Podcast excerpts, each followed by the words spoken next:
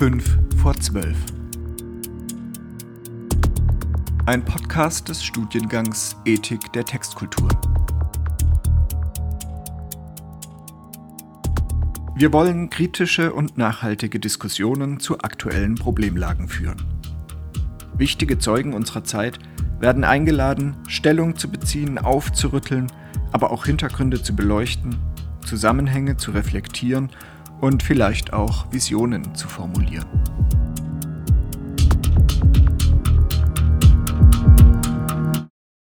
Ich freue mich ganz besonders, dass ähm, ich heute Frau Professorin Dr. Petra Bendel vorstellen darf, Politikwissenschaftlerin bei uns an der FAU am Institut für politische Wissenschaft und Leiterin des dortigen Forschungsbereichs Migration, Flucht und Integration.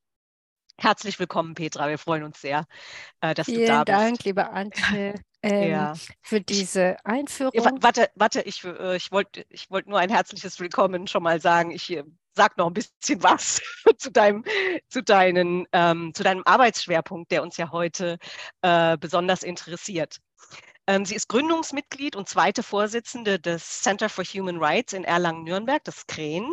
Und ihr Arbeitsgebiet ist eben die Migrations- und Flüchtlingspolitik. Und darauf konzentriere ich mich jetzt auch, wenn ich äh, sie kurz vorstelle. Also bei den Werdegang werde ich sehr stark abkürzen. Der hat sie über ähm, die Universitäten Heidelberg, ähm, ähm, Bilbao, und ähm, Hamburg geführt, äh, bevor sie zurückkam nach, äh, an die FAU. Ähm, hier äh, ist sie seit 1997 am äh, Institut für politische Wissenschaft und seither Geschäftsführerin des Zentralinstituts für Regionenforschung. 2008 hat sie habilitiert hier an der FAU mit einer Schrift zur europäischen Migrationspolitik, für die sie auch den Habilitationspreis der FAU erhalten hat. In den letzten Jahren haben sie weitere Gastprofessuren an die Universitäten Halle-Wittenberg, Universität Wien und Universidad Nacional de Costa Rica geführt. 2021 wurde sie mit der Bayerischen Europamedaille ausgezeichnet. Ich will ein paar aktuelle Forschungsprojekte nennen. Ähm, zum einen ähm, zu Sekundärstädten, afrikanischen Sekundärstädten als Akteuren und Partnern in der urbanen Migrationsgovernance. Ähm, sie forscht auch zur kommunalen Integration durch die Stärkung einer gezielten Verteilung und von Matching-Mechanismen die IT-gestützt sind.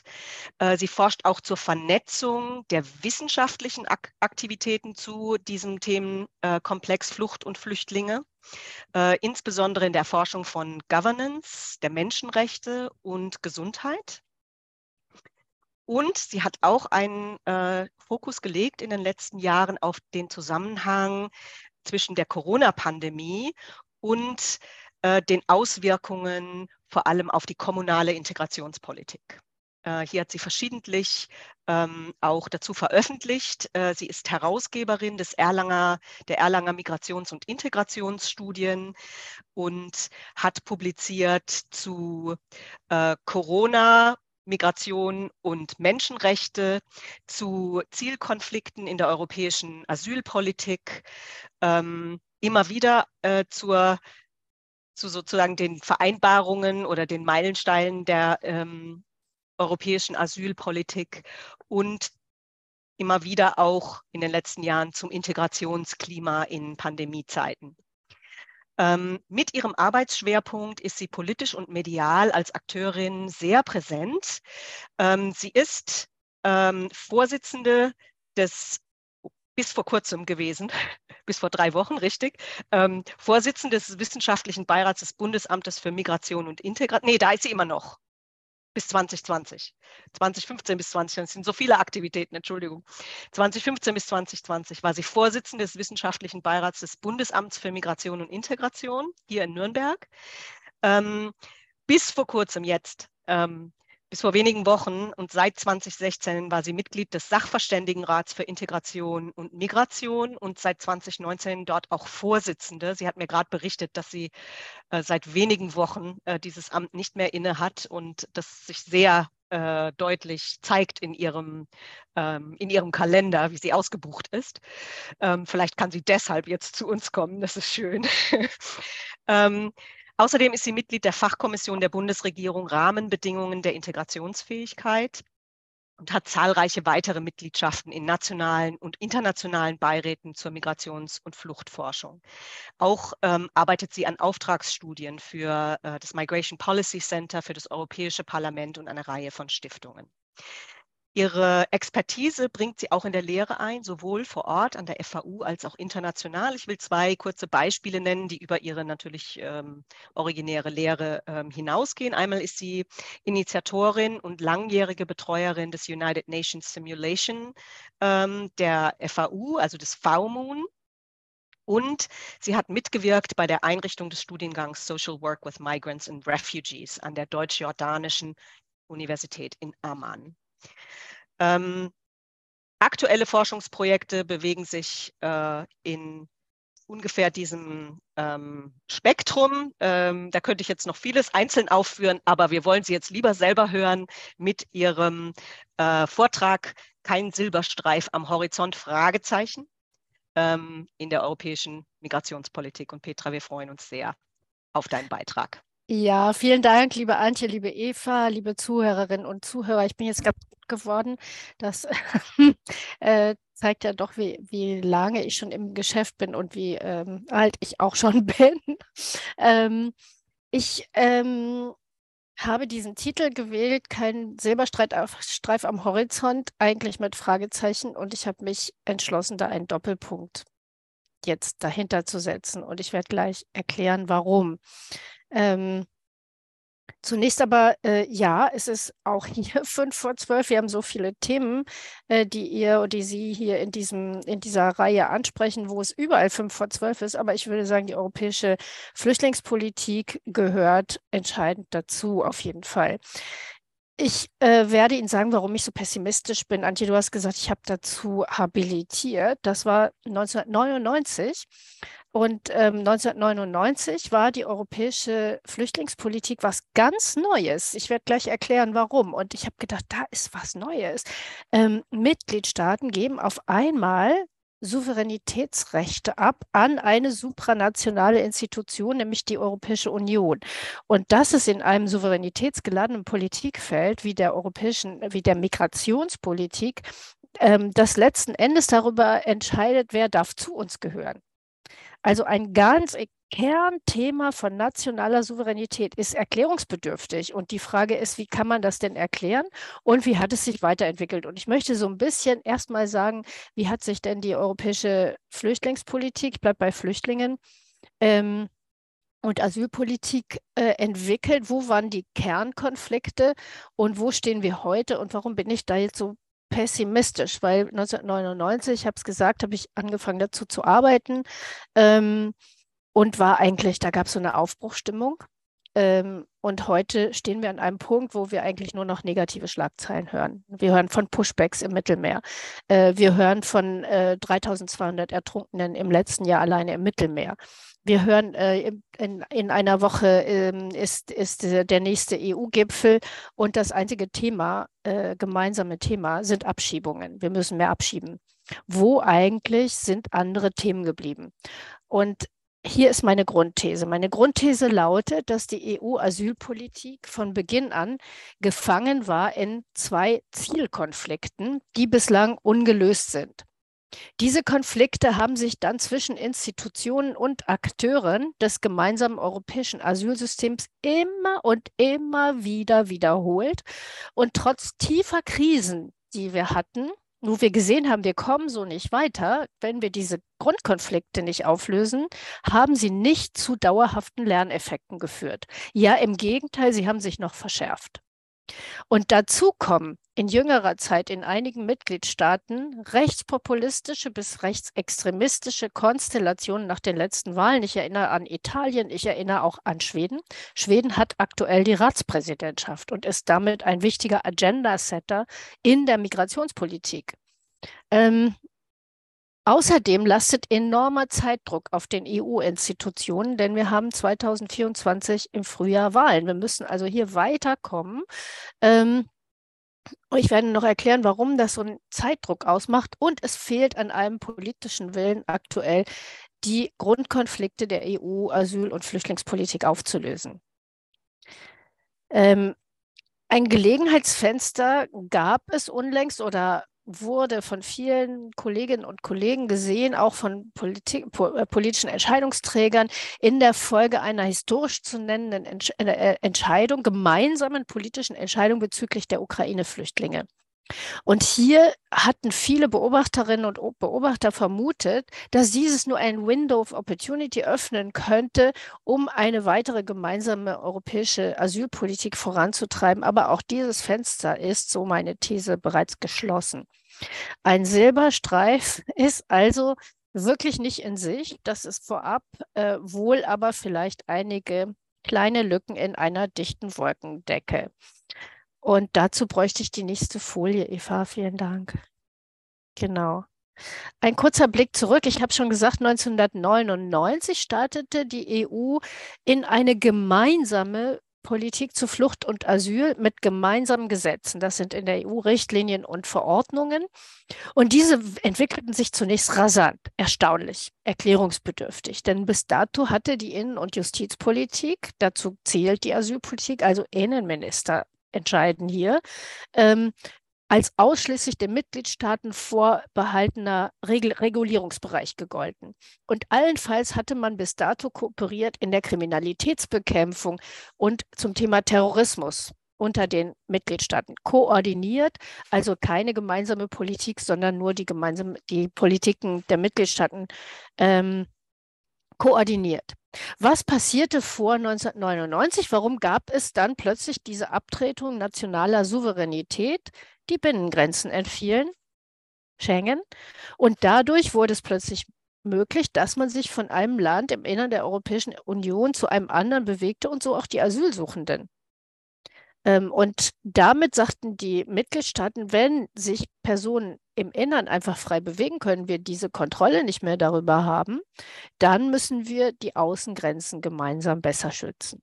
Wir müssen außerdem sicherstellen, dass es nicht sowas gibt, das ist jetzt pejorativ, ein pejorativer Begriff, den die Mitgliedstaaten damals verwendeten, ähm, dass es zu einem Asylhopping, Asylum Hopping oder Asylum Shopping kommt. Also jemand, der in Belgien kein Asyl bekommt, kann einfach weiter wandern nach Deutschland, von dort aus ähm, nach Frankreich oder sonst wohin, um erneut um Asyl zu ersuchen. Das heißt, man musste also gucken, wer ist eigentlich zuständig für die Behandlung eines Asylgesuchs.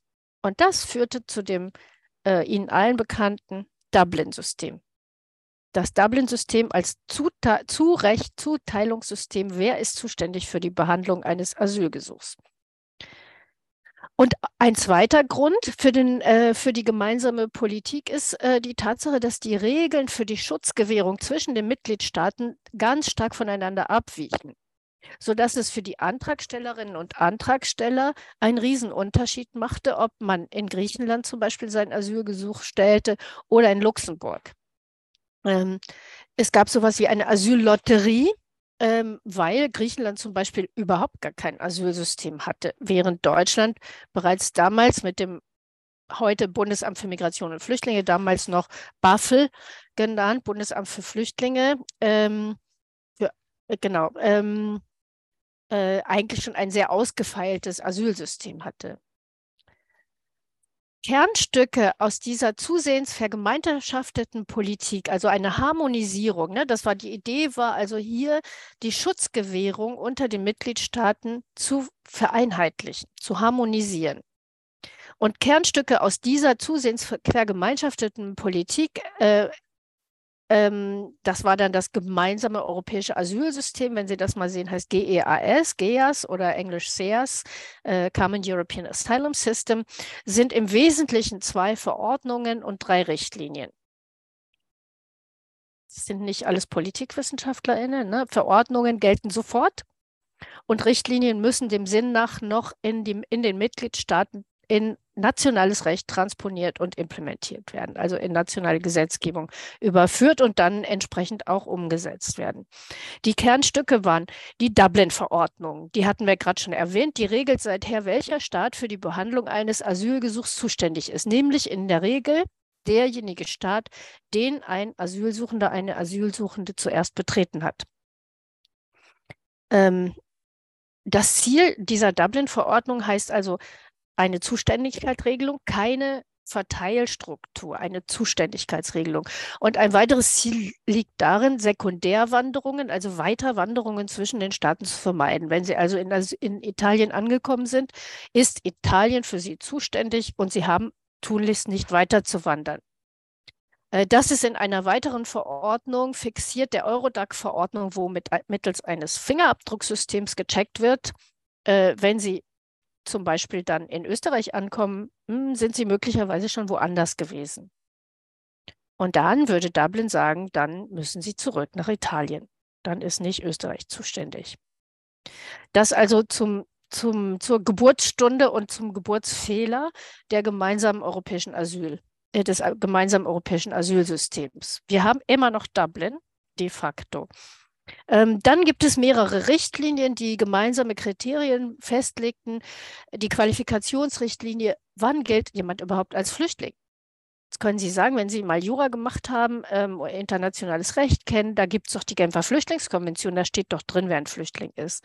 Aber die Genfer Flüchtlingskonvention lässt vieles offen und die EU-Mitgliedstaaten haben versucht, sich da auf eine gemeinsame Regelung zu verständigen. Wie legen wir dieses internationale, wie legen wir dieses Völkerrecht europäisch aus? Das ist die Qualifikationsrichtlinie. Ähm, und dann gibt es eine Richtlinie für die Asylverfahren, nämlich die Frage, welches Recht habe ich denn als Asylsuchende habe ich das Recht in einem Mitgliedstaat auf einen Anwalt, eine Anwältin? Habe ich das Recht auf eine Verdolmetschung meiner, meines, äh, meines Asylverfahrens? Wer muss dieses Asylverfahren überhaupt abnehmen? Ja, das war in Griechenland ganz lange die Polizei. Das müssen Sie sich vorstellen. Die Polizei musste die Abschiebung machen, aber auch die Asylgesuche angucken. Ja, das führt zu äh, mindestens Schizophrenie. Ähm, dann haben wir die Verfahrensrichtlinie, die Mindestnormen, das ist die, die Asylverfahrensrichtlinie und die Aufnahmerichtlinie. Die Aufnahmerichtlinie reguliert, welche Bedingungen gelten denn überhaupt, wenn jemand zu uns kommt, wie sind Asylsuchende zu, unterzubringen.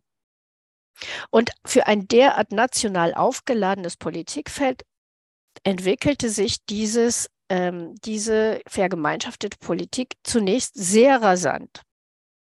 Inhaltlich lassen sich aus diesen Gesetzesinitiativen zwei Leitmotive und auch Konflikte ablesen. Und das sind auf der einen Seite die Kontrolle von Migrationsbewegungen nach außen. Ich sagte schon Schengen. Ähm, Im Gefolge von Schengen gab es Schengen II und das war die Kontro gemeinsame Kontrolle der Außengrenzen. Wer darf überhaupt das Territorium eines Mitgliedstaates betreten? Auf der einen Seite. Auf der anderen Seite habe ich schon gesagt, die Schutzgewährung, die Harmonisierung war dazu angetan oder ursprünglich im, dem, der, dem Sinn nach dazu angetan, dass es überall in der Europäischen Union gemeinsame Standards gibt dafür, wie Asylgesuche zu behandeln sind und wie Asylsuchende zu behandeln sind. Also eine Harmonisierung der, des Flüchtlingsschutzes war das Ziel. Also Kontrolle auf der einen Seite, Schutzgewährung auf der anderen Seite. Und ein weiterer Konflikt ergab sich dadurch, dass es ähm, einerseits die Staaten nicht so wirklich ihre, ähm, ihre nationale Souveränität abgeben wollten, aber andererseits einsahen, wir brauchen sowas wie ein gemeinsames europäisches Asylsystem. Und die nationalstaatliche Souveränität verschwand aber nie aus den Köpfen des Rates, das ist der Ministerrat der Innen- und Justizminister. Die Innenminister sind zuständig für Sicherheit. Sie sind zuständig aber auch eben für den Schutz von Flüchtlingen. Und Sie können sich aber vorstellen, dass Innenministerinnen und Innenminister anders ticken als zum Beispiel Sozialministerinnen oder Familienministerinnen. Ähm, die haben ein anderes Ziel, nämlich haben sehr stark dieses Ziel der Sicherheit im Blick. Ähm, und das ist nie verschwunden aus der ähm, europäischen Asylpolitik. Und es wurde noch schlimmer nach den Terrorattacken des 11. September 2001, den Anschlägen in Madrid von 2004 Asyl und Migration standen zusehends im Zeichen einer Ver Versicherheitlichung, also einer stärkere, immer stärkeren Frames, äh, Framing, äh, Wahrnehmung von Neuzuwanderung als Sicherheitsproblem. Und mit solchen Sicherheitsdiskursen, die den Diskursen der Schutzgewährung durchaus entgegenstanden, ging eine ganze praktische Folge einher. Die Aufstockung von Agenturen wie der Europäischen Grenzschutzagentur Frontex und von Praktiken an der Grenze wie einer zunehmenden Technologisierung der Grenze, Digitalisierung der Grenze, Verstärkung der Grenzkontrollen. Zugleich äh, wurden Flucht und Migration auch immer stärker externalisiert. Das ist das zweite Stichwort. Das eine, das eine Thema ist die, ähm, das Thema Versicherheitlichung, das andere das Thema der Externalisierung. Äh, die externe Dimension wurde einerseits so gesehen, dass man mit den Herkunfts- und Transitstaaten zusammenarbeiten musste, wenn man den Ursachen von Flucht ähm, und Asyl auf den Grund gehen wollte. Aber andererseits geriet die Kooperation mit den Herkunfts- und Transitstaaten immer stärker in den Blick auch außen- und sogar verteidigungspolitischer Strategien. Also die Bekämpfung des Schmugglerwesens und Menschenhändlerwesens, äh, Fragen der Legitimität von Seenotrettung und vor allem und immer stärker Fragen der Rückführung und Reintegration abgelernter Asylsuchender aus Europa hin wieder zurück in die Herkunftsstaaten. Also die Kooperation mit den Herkunftsstaaten und den Transitstaaten wurde zusehends konditionalisiert und abhängig gemacht von deren Wohlverhalten bei der Rückübernahme abgelehnter Asylsuchender. Und da stehen wir diese Woche wieder. Sie werden nächste Woche auf dem und nächste Woche auf dem Gipfel genau das hören. Und wer gestern Abend die Nachrichten gesehen hat, da war Ilva Johansson, die Kommissarin ähm, für, äh, für Asylpolitik und hat gesagt, wir müssen mehr abschieben. Das heißt nicht, dass ich gegen Abschiebung bin, aber diese Konditionalisierung von entwicklungspolitischen Maßnahmen, umweltpolitischen Maßnahmen etc. etc. Ähm, und Abhängigmachung des Wohlverhaltens äh, von überwiegend Staaten im globalen Süden von ihrem Wohlverhalten bei der Rückführung und Reintegration ist ein so starker Schwerpunkt geworden, dass andere Themen wie die Schutzgewährung, wie die Kooperation bei der, ähm, bei der Verbesserung der, Schutz, äh, der, der Fluchtursachen absolut in den Hintergrund geraten sind. Und dies geschah gelegentlich alles mit dem Ziel, Migrantinnen und Migranten bereits am Zugang zum Territorium von EU-Mitgliedstaaten zu hindern drei Krisen habe ich identifiziert. Ich habe eben gesagt, diese Konflikte, die man ausfindig machen kann, ähm, sind auch nicht besser angegangen worden, obwohl im, im Zeichen von Krisen, wobei Krisen ja eigentlich, und da brauchen wir die nächste Folie bitte, ähm, Krisen ja eigentlich die Chance auch beinhalten, Bergen einer ähm, zu suchenden qualitativen Verbesserung von bereits festgestellten Schwierigkeiten. Und hier sind die drei Krisen, nämlich die Krise, ich spreche nicht von, bewusst nicht von einer Flüchtlingskrise, ähm, nämlich die, die Krise 2015, 16 äh, des Asylsystems. Ähm, wir sehen außerdem die Krise der Pushbacks, äh, durch die EU-Mitgliedstaaten und Frontex 2020 und unlängst die Krise äh, verursacht durch die Ukraine-Flüchtlinge, die wo auch ein, immer ein Potenzial war, ne? ein, ein Gelegenheitsfenster zu sagen, wir nutzen diese Krise, um besser zu werden, weil wir genau wissen, wo die, wo die Probleme unseres Systems sind und wo die Konflikte sind. Das Dublin-System, da ist es wieder das auch vor der starken Fluchtbewegung 2015, 16 nie wirklich funktioniert hatte, kollabierte schließlich unter dem Eindruck zahlreicher Flüchtlinge in den Ländern der EU nach 2015. Hunderttausende zogen von den überforderten und zum Teil aufnahmeunwilligen Grenzstaaten weiter nach Deutschland oder Schweden. Die wurden nämlich nicht registriert und ihnen wurden nicht die Fingerabdrücke abgenommen, sondern sie wurden durchgewinkt ganz bewusst und ganz willens. Denken Sie an Ungarn damals, ja. Und das war, kam, führte dann zu dem Sommer der Migration, wo so viele Flüchtlinge dann letzten Endes in Deutschland landeten, weil Angela Merkel nicht das EU-Recht gebrochen hat, sondern im Gegenteil, sie hat es ernst genommen. Ganz am Ende sagt nämlich das Dublin-System, es ist dazu da, dass überhaupt ein Staat sich zuständig fühlt für ein Asylgesuch. Und wenn Italien, wenn Ungarn, wenn andere Staaten sagen, wir winken durch, muss irgendwo ein Staat sein, der sagt, wir vermeiden das, das, das Problem der Refugees in Orbit, dass die immer weiter wieder zurückgeführt werden und am Ende Gefahr laufen, äh, wieder in ihrem Herkunftsland zu landen und keinen Schutz zu bekommen. Das widerspricht dem internationalen System und das widerspricht auch Dublin. Und Angela Merkel hat Dublin ernst genommen, indem sie gesagt hat, irgendein Staat muss sich jetzt mal verantwortlich fühlen und hat sich auf Dublin berufen. Zu Recht. Ne? Sie hat sich auf Dublin berufen, hat gesagt, wir fühlen uns jetzt zuständig und wir äh, treten in unser, ähm, in unser Recht ähm, auf Zuständigkeit ein. Letzten Endes folgte daraus aber eine starke Polarisierung unter den Mitgliedstaaten entlang der normativen Bekenntnis oder Nichtbekenntnis zu einem EU-weiten Schutz für die Flüchtlinge. Sie erinnern sich, Ungarn sagte damals, Deutschland hat allen die Türen geöffnet, ja, ähm, und wir nehmen keine Flüchtlinge auf. Ähm, entlang der Befürworter und Nichtbefürworter einer stärker harmonisierten EU-Asylpolitik. Gerade die Staaten Polen und Ungarn voran äh, die keine Tradition hatten mit der Aufnahme von, von Migranten und Flüchtlingen, ähm, gerade diejenigen, die zuletzt zur EU dazugestoßen waren, weigerten sich, ähm, Flüchtlinge aufzunehmen. Wir haben also eine Polarisierung unter denen, die sagen, jawohl, wir stehen zu unseren völkerrechtlichen Verpflichtungen, europarechtlichen Verpflichtungen und jenen, die sagen, wir lehnen es ab. Und dies hatte viel zu tun mit der Tradition der jeweiligen Länder im Umgang mit Migrantinnen, Migranten und Flüchtlingen, aber auch mit der Frage, welche Kompetenz soll denn eigentlich die EU haben?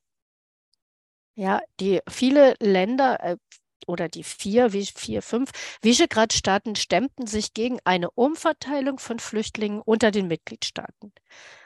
Äh, sie empfanden den Vorstoß der Europäischen Kommission damals ein Verteilungssystem, eine obligatorische Verteilung der Geflüchteten unter den Mitgliedstaaten nach einem fairen Schlüssel vorzunehmen, äh, stemmten sich dagegen und führten im Gegenteil höchst restriktive nationale Politiken ein.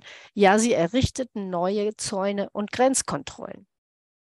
Griechenland, Italien und Malta drängten auf eine Umverteilung. Staaten wie Deutschland, damals noch Österreich, Belgien, waren trotz ihrer relativ hohen Asylanträge bereit zu einer Verantwortungsteilung im Innern.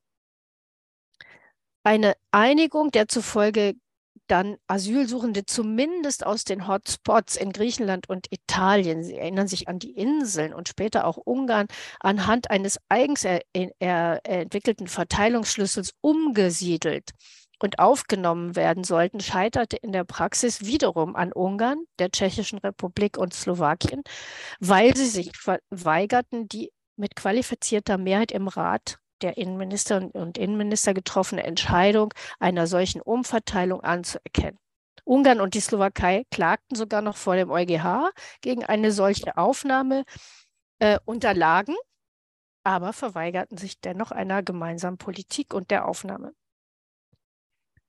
In der Folge schlug die Europäische Kommission 2015 die Agenda für Migration vor, und damit erhielt die Asylpolitik erneut eine sicherheitspolitische Schlagseite.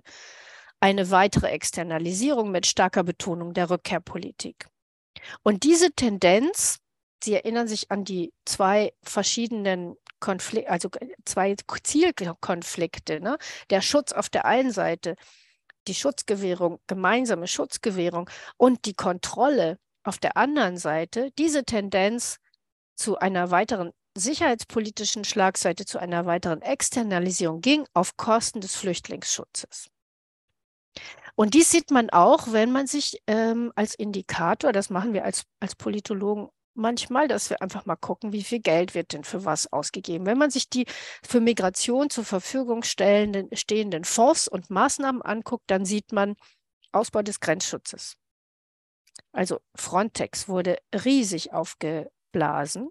Ähm, eine weiterhin Kooperation mit vielfach autokratischen Drittstaaten, die helfen sollten, irregulärer Migration entgegenzutreten. Damals hieß es noch im EU-Jargon illegale Migration.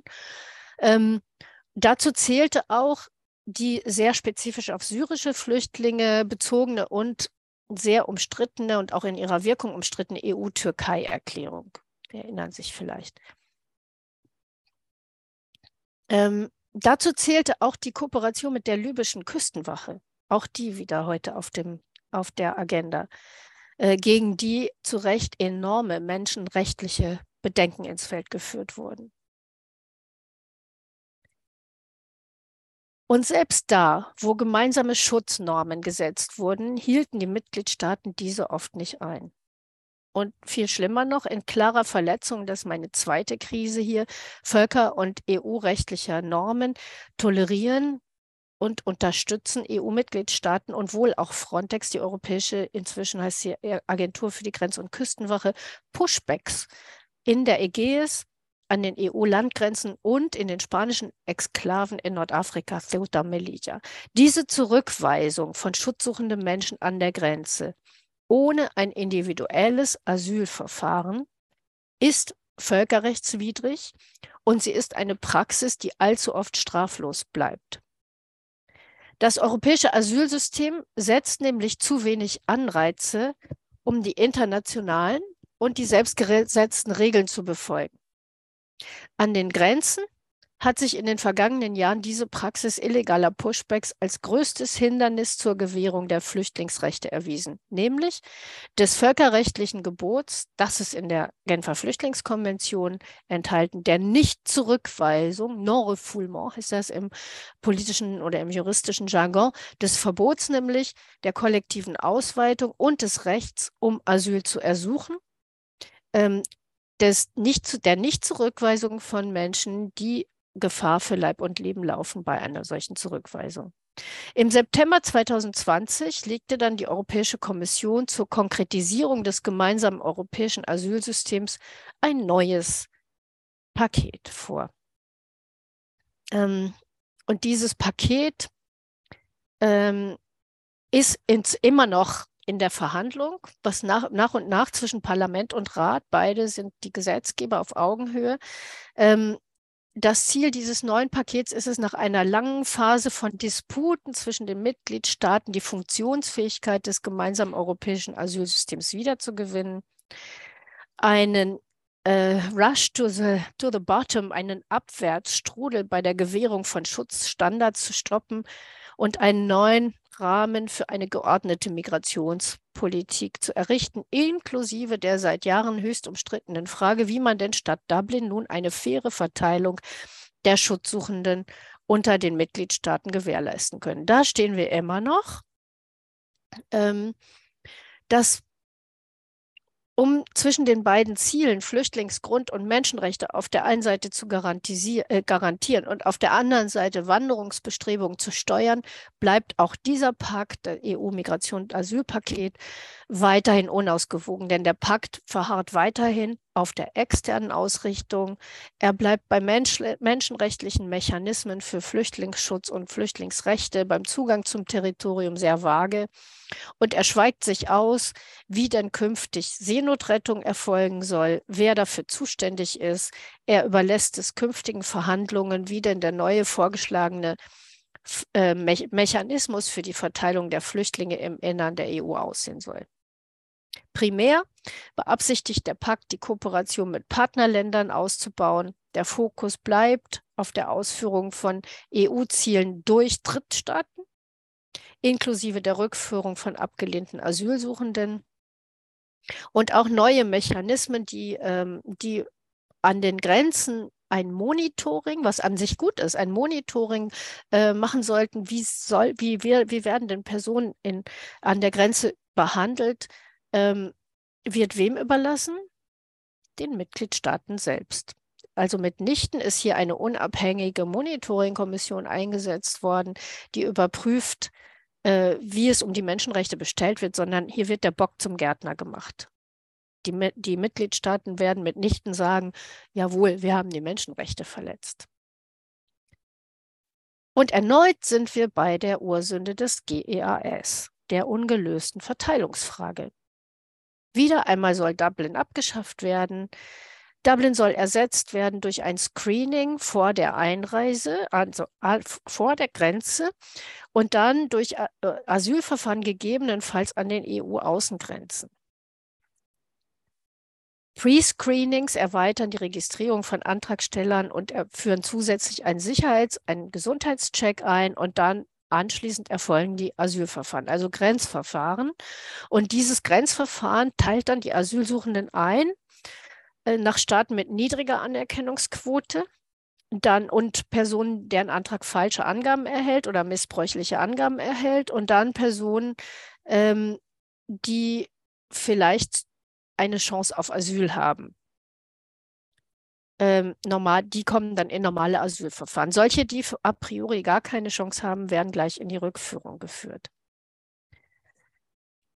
Äh, und bei den, ähm, bei den Fragen der Verteilung sind wir bei einem, mh, mm, einem Prinzip, das nennt sich neuer Solidaritätsmechanismus.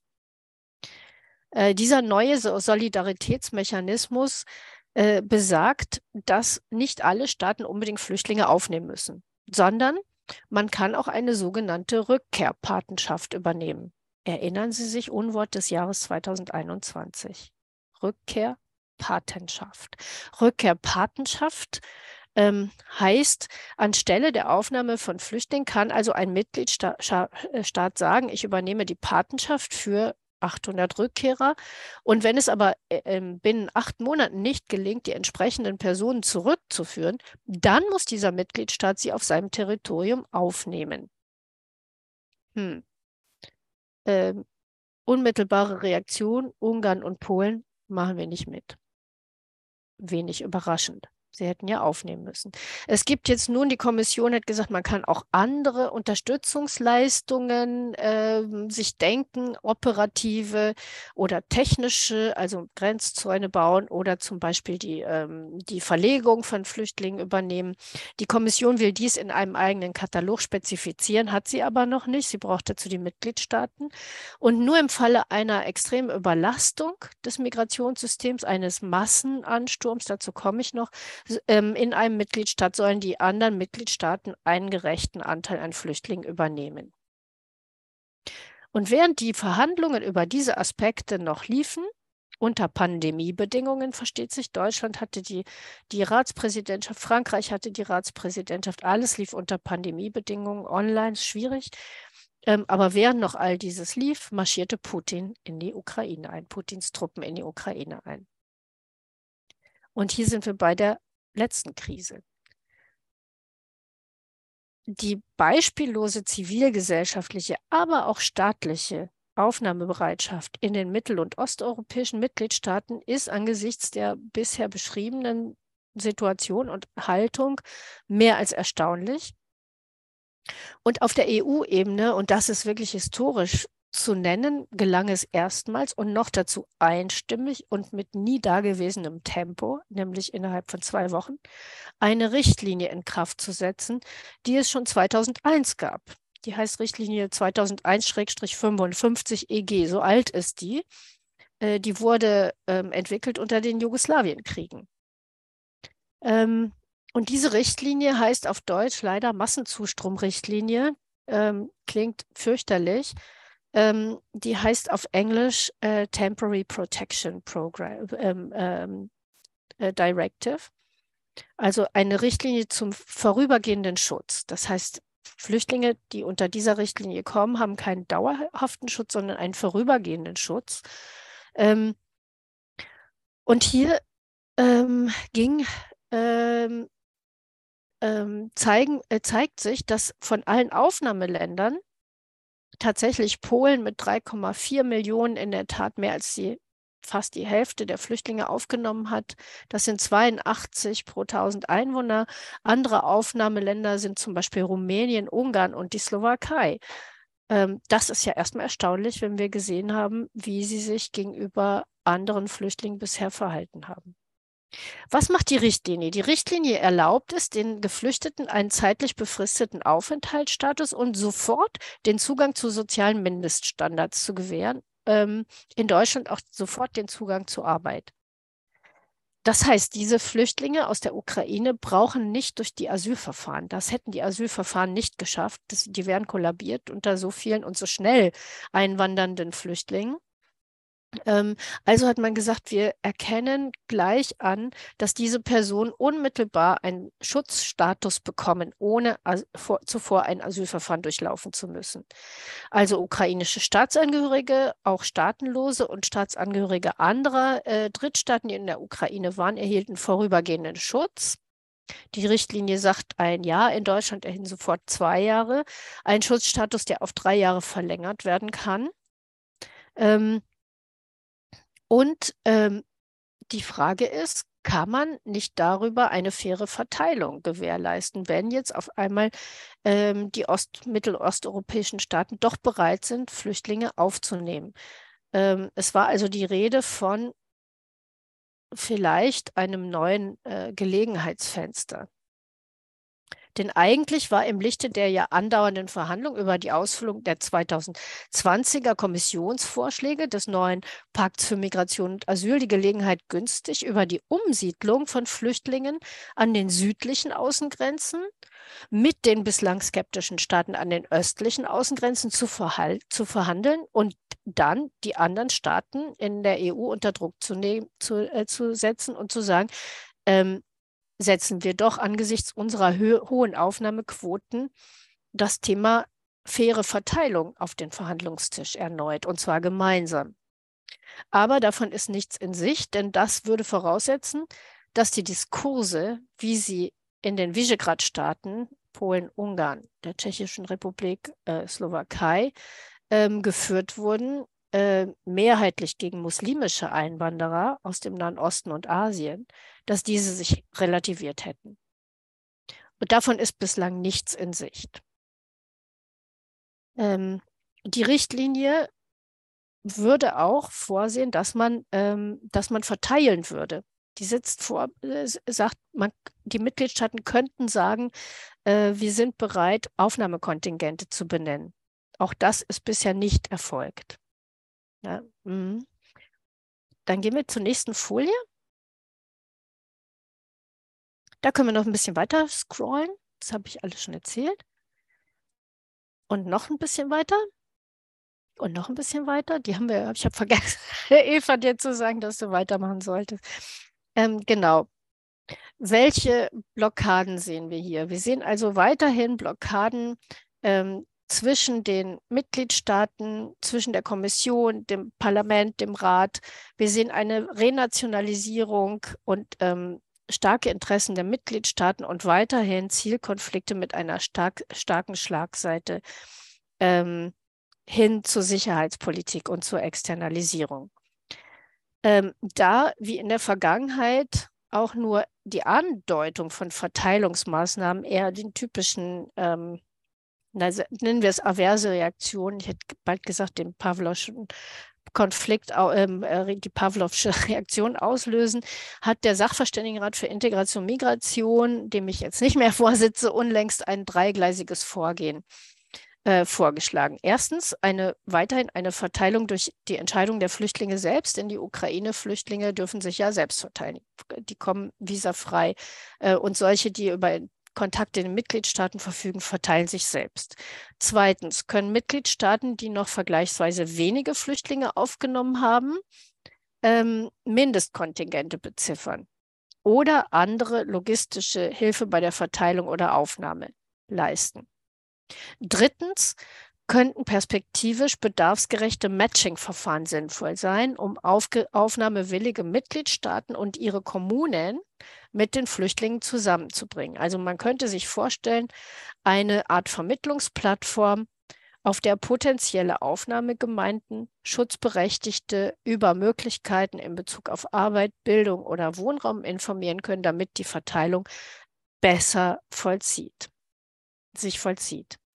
Aber die Einigung über solche und andere Vorschläge steht wie ich meine, unter keinem guten Stern, nämlich aufgrund der veränderten Akteurskonstellation im Rat nach den letzten Wahlen in Italien und Schweden, wo mit antimigrantischen Diskursen jeweils rechtspopulistische und rechtsextremistische Kräfte in die Regierung drängen.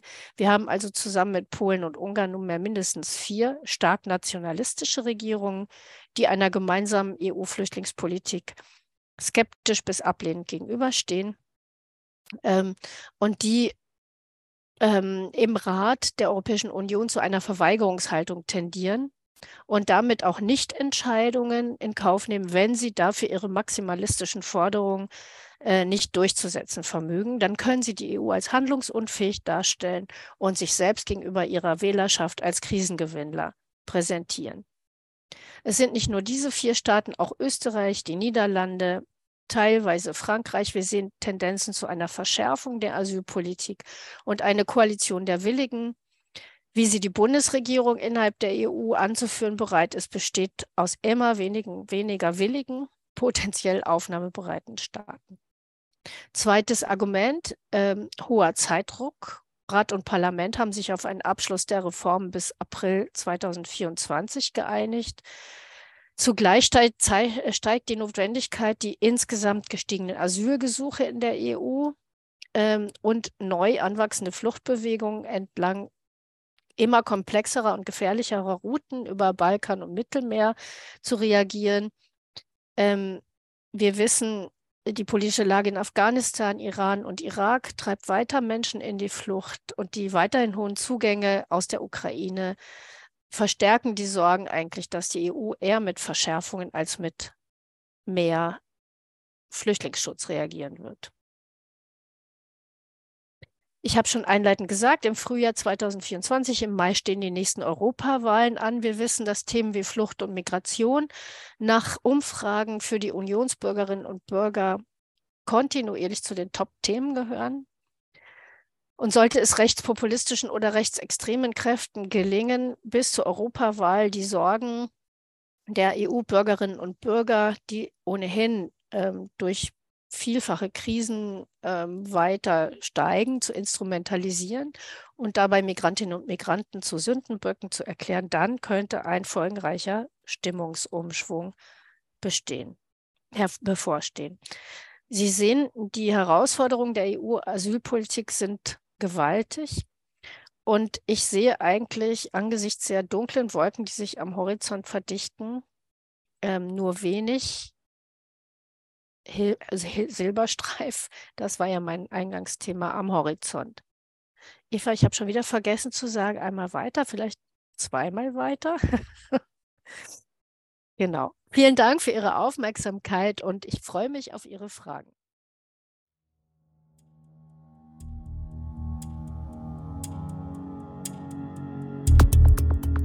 Ethik der Textkulturen ist ein interdisziplinärer Masterstudiengang an der Universität Augsburg und der Friedrich-Alexander-Universität Erlangen-Nürnberg. Uns beschäftigen die vielfältigen Verschränkungen von Ethik, Sprache und Kultur in Vergangenheit und Gegenwart, Theorie und Lebenswelt. Weitere Informationen unter ethikdertextkulturen.de